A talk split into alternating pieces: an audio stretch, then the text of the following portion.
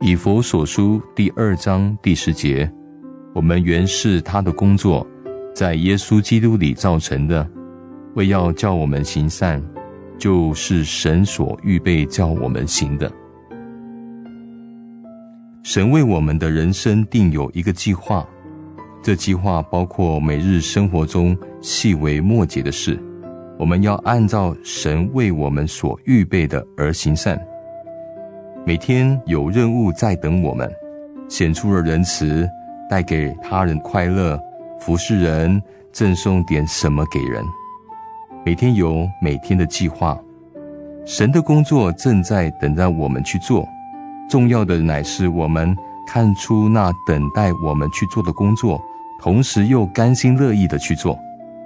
做神预备我们做的善功，是忘记个人苦恼最好的方法。当我们看到每一件事上都有神的旨意的时候，生活微小的事情就变得有意义了。有些表面看来不重要的事，但是以属灵的眼光来看就不同了。早晨的时候，我们可以问自己说：“不知道神为我们今天的生活有什么计划呢？”跟着我们高兴的开始一天的工作，在神为我们一生的计划中。日常的工作是最重要的，我们要以崇拜、归荣耀与神的心来做日常的工作。